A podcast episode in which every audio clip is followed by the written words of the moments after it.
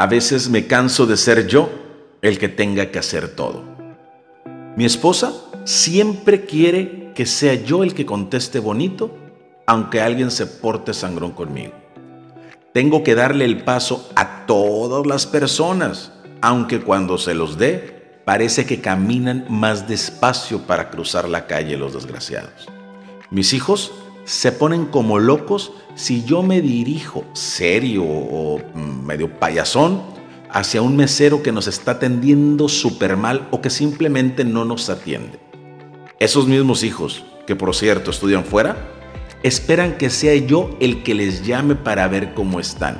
Y si les pregunto por qué no me han llamado, luego, luego rebaten, pues tú tampoco me has llamado. Ante una discusión familiar, o con amigos o en el trabajo, tengo que ser yo el que sea el prudente y calmarme y tratar de no gritar y pues ceder ante la otra persona. Tengo que ser yo el que cuando alguien no me paga lo que me debe, de forma bonita buscarlo y tratar de hacer que me pague o sabes qué, mejor ya no cobrar. No sea que se vaya a ofender y luego resulta que yo dañé la relación por andar cobrando un dinero.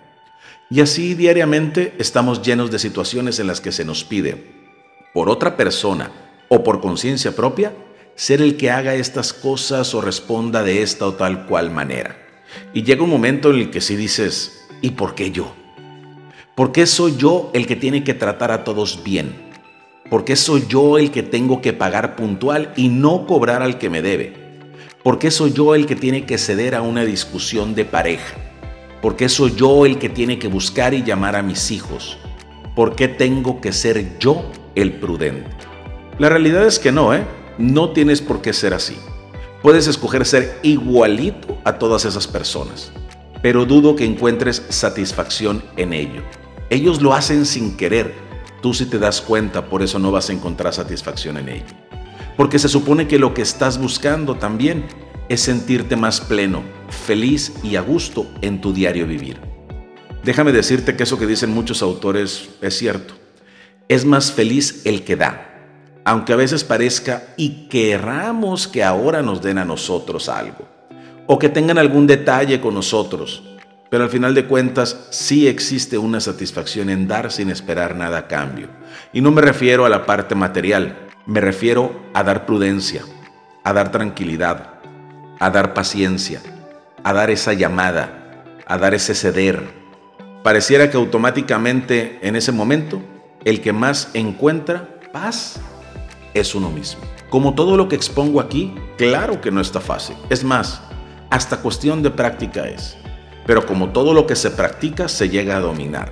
Y no, creo que no es cuestión de ser el tonto o el agachón como muchos pudieran sentirse sino que al final de cuentas estamos hablando solamente de acciones y reacciones. No estamos hablando de cosas de vida o muerte, caramba. No estamos hablando de cosas que nos van a matar si las hacemos.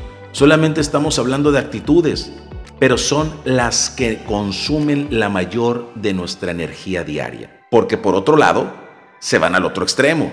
También está saliendo memes por todos lados que dicen, si me saludas, te saludo si me respetas, te respeto. Y como me trates, te trato. Así dicen más o menos los ridículos y la gente que los comparte. Y lo peor de todo es que lo hacen con orgullo, sintiéndose demasiado bien. Y creo que eso es lo que más me preocupa. No me voy a poner a hablar de valores, de espiritualidad, de karma ni ninguna de esas cosas para no herir susceptibilidades, pero ¿en qué momento nos volvimos así? ¿Dónde aprendimos que esa es la mejor forma de vivir? ¿En qué momento se nos llenó tanto el ego? ¿Qué nos ha hecho pensar que solo debemos dar lo que recibimos? Se supone que todas estas cosas y muchas más las hacemos porque tenemos cierta educación y ciertos valores, ¿no? Se supone que es un gusto para nosotros o una forma habitual de ser el tratar con respeto, saludar, buscar ser correcto con los demás. Y, aunque parezca egoísta, lo hacemos por un sentir bien de nosotros al hacer lo correcto. Si doy los buenos días y el otro no me lo regresa, entonces, ¿tengo que dejar de decirle buenos días? ¿Ya no se merece mi saludo? Esa es bronca de él, hombre.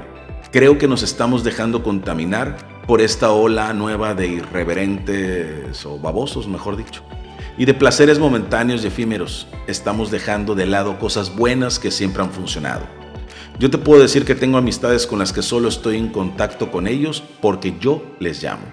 Porque si por ellos fuera, jamás se acordarían de llamarme o bueno, como ellos dicen, no han tenido tiempo. Y la verdad, me vale. Son personas a las cuales quiero y me gusta platicar y saber cómo se encuentran. Y cuando lo hago, a ellas también les gusta. Y si tengo que ser yo el que siempre llama, pues qué bueno, no me hace ni mejor ni peor. Es más, gracias a esas llamadas me ha tocado llamarle a personas que necesitaban hablar con alguien y no sabían a quién llamar. Me ha tocado que la llamada les cae justo en el momento adecuado y pude servir de algo. Algún proveedor, amigo mío, alguna vez me dijo, llegó un cliente a mi oficina y me gritó, y pues si me grita, yo grito más fuerte. Híjole, lo malo es que lo dijo en serio y muy seguro de sí mismo. Y ese es el problema, que la mayoría de la gente que actúa así no está pensando que está haciendo algo mal. Es más, ya piensan que es la forma correcta. Cuando antes siempre nos decían, cada que el otro grite, tú habla más despacio y verás cómo poco a poco se calma. El problema es que cada vez que digo algo como esto, se me quedan viendo con cara de, eh, entonces quieres que me deje gritar, quieres que me ordenen, quieres que me ande buscando a todo mundo que no me llama y saludando al que ni me pela, como si tales cosas costaran tanto trabajo de hacer. Y sin duda alguna es el ego lo que está metido en cada una de estas afirmaciones, porque si fuéramos objetivos nos daríamos cuenta que no nos cuesta nada ni nos quita valor a nosotros, al contrario, solo traen paz y serenidad a nuestra vida. Inténtalo, deja de pensar el ¿y por qué yo? y empieza a encontrar el gusto y la satisfacción en ser el prudente, en ser el que llama a esa persona que a lo mejor está necesitando ahorita una llamada y a la vuelta de un rato ya no esperarás nada de los demás. Ahí te dejo esto por si te sirve. ¿Y a ti? ¿Qué te pasa? ¿Cuáles son las cosas que sientes que te impiden ser feliz? Déjame un comentario en cualquiera de mis redes, es completamente anónimo. A lo mejor podemos encontrar algo que te sirva. Si este podcast te sirvió y conoces a alguien que le pueda servir, por favor compárteselo. Es totalmente gratis. Mándaselo y solo dile, te dejo esto por si te sirve. No se te olvide suscribirte a este canal para que en cuanto haya un episodio nuevo, te avise automáticamente.